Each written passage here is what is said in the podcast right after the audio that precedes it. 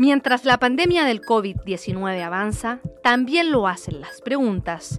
En Duna conversamos con los mejores especialistas para resolverlas. Esto es Coronavirus al Día.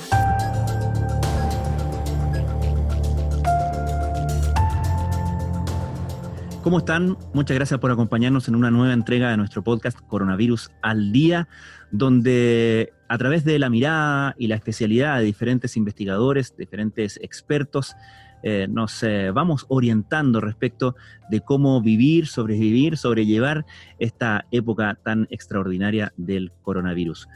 Eh, en el episodio de hoy nos acompaña Tomás Pérez Acle, él es subdirector de la Fundación Ciencia y Vida, profesor del Centro Interdisciplinario de Neurociencia de Valparaíso y profesor de la Facultad de Ingeniería y Tecnología de la Universidad San Sebastián. Y la especialidad eh, de, Tomás que más nos interesa y que más lo ha tenido eh, en la palestra o, dentro del pool de científicos que se consultan frecuentemente y que se han consultado en esta en esta circunstancia es eh, la eh, confección y la modificación, el perfeccionamiento de modelos matemáticos que nos permitan eh, de alguna manera proyectar diferentes escenarios que obviamente son sensibles a el comportamiento de cada uno de nosotros y obviamente las políticas públicas. Tomás, ¿cómo estás? Muchísimas gracias por acompañarnos hoy.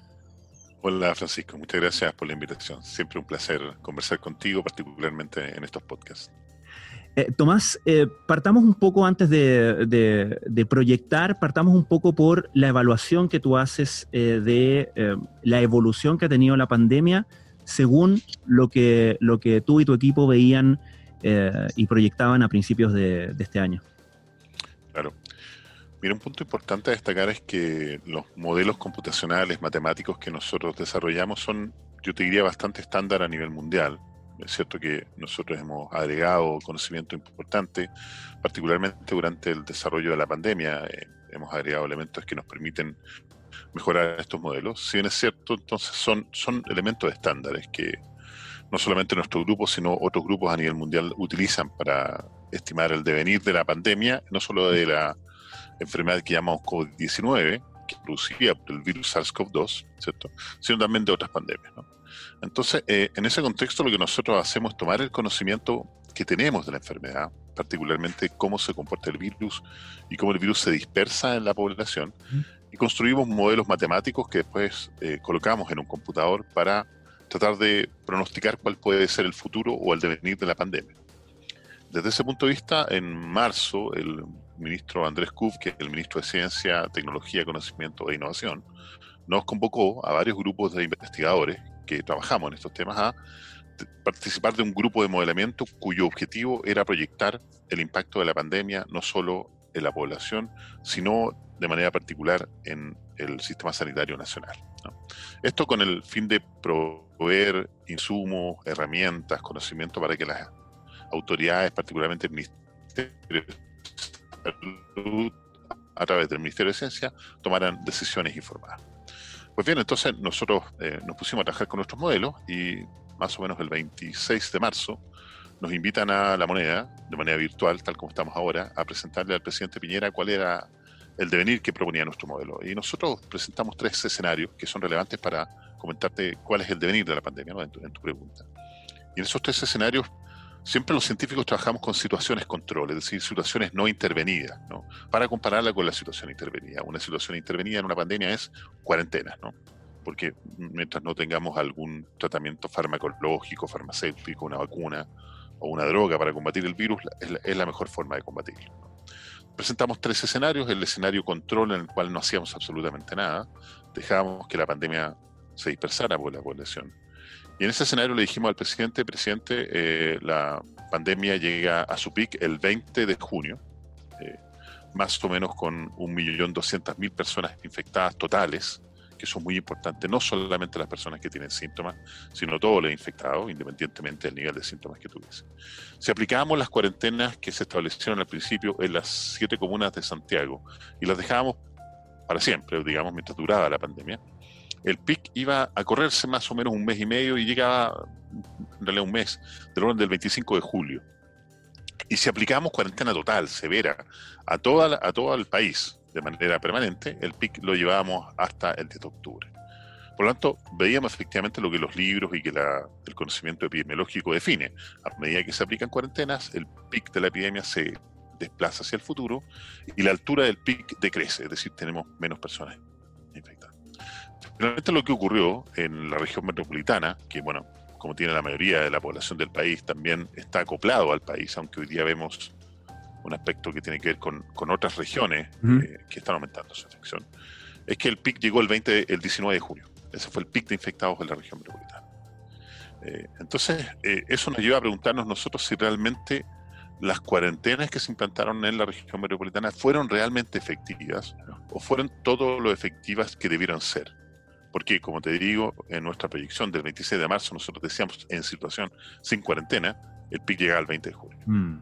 Entonces, eh, lo que nosotros sacamos como conclusión hoy día es que las cuarentenas que se aplicaron en la región metropolitana fueron cuarentenas muy poco útiles en el contexto de disminuir la infección. Es cierto que disminuyeron la infección, eh, la cantidad de infectados que nosotros estimamos que hubo más o menos al pic fue de un 25% menos de lo que nosotros proyectamos, producto efectivamente de estas cuarentenas.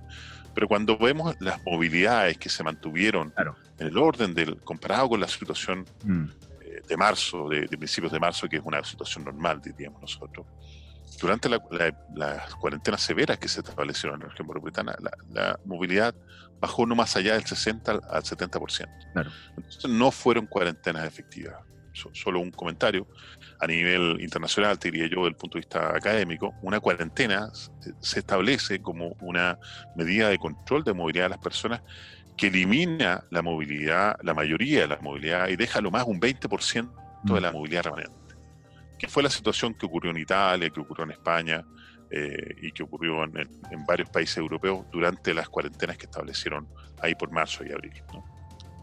Entonces, lo que vemos hoy día es una situación post primer pic, este primer pic que ocurrió el 19 de junio, muy cercano a nuestra proyección. Vemos que las cuarentenas no fueron útiles desde el punto de vista de lo que se espera que hagan las cuarentenas, que desplazan el pic hacia el futuro, sí fueron útiles en disminuir la altura del pic. Y la situación que vemos hoy día es una situación post-pic de esta primera ola que estamos viviendo. No ha pasado el virus. Por lo tanto, tampoco es posible hablar ni, ni, de segunda ola ni de rebrote porque el virus sigue prevalente en la población. Y estamos estamos más o menos en un tercio del número de infectados, incluso un cuarto del número de infectados que vimos en el pic de manera diaria eh, todos los días. Es decir, estamos enfrentándonos a un número entre 1.000 a 1.800 infectados diarios de manera permanente. ¿Por qué se produce esto? Porque, si bien es cierto, este primer pic que tuvimos en la región metropolitana, que ocurrió en junio, como te digo, nosotros consideramos que fue un pic, y déjeme colocar un concepto interesante, cuasi epidemiológico. Ya voy a explicar qué significa eso. Lo que estamos viendo hoy día es que el resto de las regiones están acercándose a su pic cuasi epidemiológico. ¿Por qué decimos cuasi epidemiológico? Porque en un pic epidemiológico tú esperarías que todas las personas que se puedan infectar se infectan. Con este virus, nosotros esperamos que el 60 o el 70% de la población, si no se tomasen medidas, se infectara. Nuevamente fue lo que dijo la, la canciller Merkel eh, ahí por marzo, si no tomamos medidas, el 70% de los alemanes se van a infectar. Entonces lo que, lo que vemos es que la situación de infectados que vemos hoy día, el número del orden de 1000 a, 1800, depende de las regiones que están acercando a su subpic cuasi epidemiológico. El caso de Magallanes es súper emblemático, ellos ya tuvieron su pic eh, cuasi epidemiológico alrededor del 5 de octubre, y de ahí en adelante están bajando la infección. Por lo tanto, lo que debiéramos ver ahora durante este, esta situación que, nos, eh, que estamos enfrentando desde el punto de vista del virus, es más o menos la misma situación que vemos hoy día, del orden de 1.000 a 1.800 infectados más o menos todos los días, con la mayoría de los infectados produciéndose en regiones, que es lo que está efectivamente ocurriendo. ¿Por qué? Porque desde el punto de vista del pic que tuvimos nosotros en junio, nosotros estimamos que hay buenos antecedentes desde el punto de vista científico para suponer que el pic que tuvimos en la región metropolitana fue un pic cuasi epidemiológico, es decir, se infectó la mayoría de las personas que podrían haberse infectado. Ahora, eh, ¿y qué nos permite en ese sentido proyectar para eh, lo que viene? ¿Es correcto hablar, eh, basado en lo, que, a lo que me estás contando, ¿es correcto hablar de que lo que vendría sería una segunda ola o estamos todavía surfeando la primera que sube y baja? Claro. ¿Y, qué tan relevante hacer esa distinción también? Por cierto, es muy relevante, tú bien lo mencionas. Estamos todavía surfeando la primera ola. Mm. Es, dentro de esta primera ola tuvimos un, gran aumento de infectados del primer pic, ¿cierto? Pero todavía no se pasa la, la ola. Seguimos en esta situación donde tenemos, de, como decíamos, entre 1.000 a 1.800 infectados diarios. Esto quiere decir que el virus sigue circulando en el país. Todavía el virus es prevalente. No tiene la prevalencia que tuvo en junio ni en mayo, pero sigue siendo prevalente. Entonces, si consideramos que tenemos del orden de 500.000 infectados, y si nosotros podemos calcular lo que llamamos el reporte o el subreporte de infectados sintomáticos, es decir, cuántas personas realmente con síntomas tenemos versus estas 500.000 que tenemos detectadas, nosotros sabemos que a lo largo de la pandemia es un valor que ha fluctuado cerca del 70% en junio, fíjate lo que estoy diciendo, y hoy día es cerca del 40%. En promedio nosotros podemos decir que es del orden del 50%. Entonces este número de 500.000 tenemos que necesariamente multiplicarlo por dos y llegamos a un millón de personas infectadas sintomáticas con PCR positivo, 500.000 y una estimación del el doble eh, con la estimación de su reporte. Pero esas personas son solo las que tienen síntomas. Hoy día nosotros sabemos que el total de personas infectadas, y de acuerdo a la literatura reciente, podría ser de hasta 3 hasta 20 veces, fíjate el número que te estoy diciendo, de 3 a 20 veces el número de personas que estás detectando. Si nosotros debiéramos haber detectado un millón, entonces es un valor que debiera ser entre 3 eh, millones, ¿cierto? Eh, hasta 20 millones. Por cierto que 20 millones no, no tiene sentido porque no nos alcanza la población de Chile. Pero entonces la pregunta es, ¿cuál es el, número real de infectados que tenemos hoy en día? Y esa es la pregunta difícil de, de poder eh, estimar. Como te digo, la literatura reciente, una publicación en Nature, define entre 3 a 20 veces. Hoy día ya está relativamente aceptado a nivel internacional. Entonces, ¿qué es lo que tenemos que hacer para identificar el número real de, infectados? Es ver, nuestra curva. Efectivamente, en nuestra curva tuvimos un pic. Por eso lo llamamos cuasi epidemiológico, porque nosotros creemos que hay antecedentes suficientes para indicar que la mayoría de las personas que se podrían infectado en la región metropolitana ya se infectó. Y por lo tanto, lo que estamos viendo hoy día, y fíjate lo que te voy a decir, es estamos viviendo lo que llamamos la frontera y la inmunidad de manada. Porque lo que estamos viendo todos los días son personas que se van infectando, que es la que falta, el conjunto de personas que faltan para llegar a esta borde de inmunidad de manada. Eso explica que la mayoría de la infección está ocurriendo en las regiones y no en, las, y no en la región metropolitana, donde ya se habría infectado un número suficientemente alto de personas, tal que podríamos estar en ese borde. En cambio, las regiones que entraron posteriormente en la situación de cuarentena, eh, incluso algunas ni siquiera han entrado todavía, ¿cierto? Eh, recién ahora estamos enfrentándonos a las, al, al crecimiento del número de infectados tal que van a llegar a sus picos así epidemiológicos, como es el caso de Punta Arenas. Entonces en Punta estamos viendo la situación que estamos viendo en la región metropolitana, todos los días un conjunto pequeño de eh, número de infectados, pero siguen habiendo infectados, porque en este borde de inmunidad de manada, nosotros vamos a seguir enfrentando la infección hasta que ya sencillamente eh, superemos ese borde y ya el virus eh, tenga muy pocas probabilidades de circular porque la mayoría de las personas ya van a tener inmunidad porque se enfrentaron a esta variante del virus. Y eso es súper importante entenderlo en las proyecciones que vienen. ¿Por qué? ¿Qué sabemos de las siguientes o las otras variantes del virus? Claro. ¿Cuándo vamos a enfrentar una nueva ola entonces? claro. ¿Cierto? Cuando cuando el número de personas que remanentes del borde de inmunidad manada que están infectándose hoy día empieza a disminuir a tal punto que el virus empieza a circular, a dejar de circular. ¿ya? no, ya deje de ser prevalente el virus. En ese minuto, potencialmente nos vamos a enfrentar a una segunda ola, porque van a llegar las variedades nuevas del virus que ya están circulando en el norte de Europa. Eh, hace un par de semanas atrás, eh, la Organización Mundial de la Salud y la eh, Organización Europea de Salud eh, entregaron antecedentes sobre una infección que se había producido en las granjas de bisones. Los bisones son estos animales que se utilizan para curtir pieles, lamentablemente en el norte de Europa, ¿no? Mm. estamos hablando de Finlandia, estamos hablando de Dinamarca, estamos hablando de Holanda. Millones de animales, granjas de millones de animales que se contagiaron con el virus proveniente de humanos y que después volvieron a contagiar a humanos después de eh, ser infectados con el virus ese virus que ya está en el norte de Europa ya está difundiéndose por Europa. Ya, se ha encontrado en España, ya, se ha encontrado en Italia, estamos hablando del sur de Europa. Mm. Y lamentablemente ese virus es suficientemente distinto para suponer de que no necesariamente, y aquí es una hipótesis, no necesariamente la inmunidad que tenemos hoy día, la mayoría de las personas que se han infectado por el virus, les sirva para combatir ese nuevo virus. Perdón, ¿significa eso, Tomás, que em, no tenemos em, certeza de que las vacunas que se han, eh, que se han y que se están produciendo en función de ese primer virus vayan a ser efectivas contra este segundo virus? ¿O no necesariamente? No tenemos certeza, efectivamente. Es la misma situación que ocurre con la influenza. Todos los años tenemos que vacunarnos con la influenza porque afortunadamente en el caso de las vacunas le damos, vamos a la par con el virus, en el caso de la influenza. Cada vez que aparece una nueva eh, variante del virus, sale una vacuna. Y por lo tanto, en el hemisferio norte eh, se vacunan contra el virus que, que es prevalente en el invierno del hemisferio sur. Y nosotros nos vacunamos en el hemisferio sur con el virus que es prevalente en el hemisferio norte en, la, eh, temporada anterior. Entonces, en el caso de la influenza, vamos a la par con el virus. Mm. En este caso, lamentablemente, todavía vamos por detrás del virus. Las vacunas que están saliendo hoy día son principalmente para las variedades que ya conocemos, que son la variedad original de China, que es la D114, y la variedad europea, que es la que finalmente nosotros tenemos hoy día circulando en Chile, y que, y que decir, no hubo una variedad distinta en Punta Arena, sencillamente se enfrentaron a su pique epidemiológico. Eh, entonces, esas variedades están siendo contempladas por la vacuna actual, la vacuna Oxford, la de Sinovac, la de AstraZeneca, etc. Pero esta nueva variedad del virus que ya se descubrió en el norte de Europa no está contemplada dentro de las vacunas. Puede ser que sirva, no lo sabemos, pero puede que no.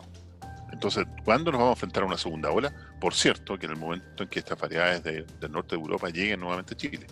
Nosotros estimamos que podría ser entre marzo y mayo del próximo año. ¿Y hay un factor ahí eh, estacional en términos de condiciones climáticas o, no? No, está, ya está completamente descartado. Eh, al principio hubo mucha discusión mm. sobre eh, la influencia particularmente de los rayos ultravioleta en países como el nuestro, que teníamos alta incidencia ultravioleta. La verdad, es tuvo que ir más bien con lo que no entendíamos la situación que estaba ocurriendo en las primeras semanas de abril.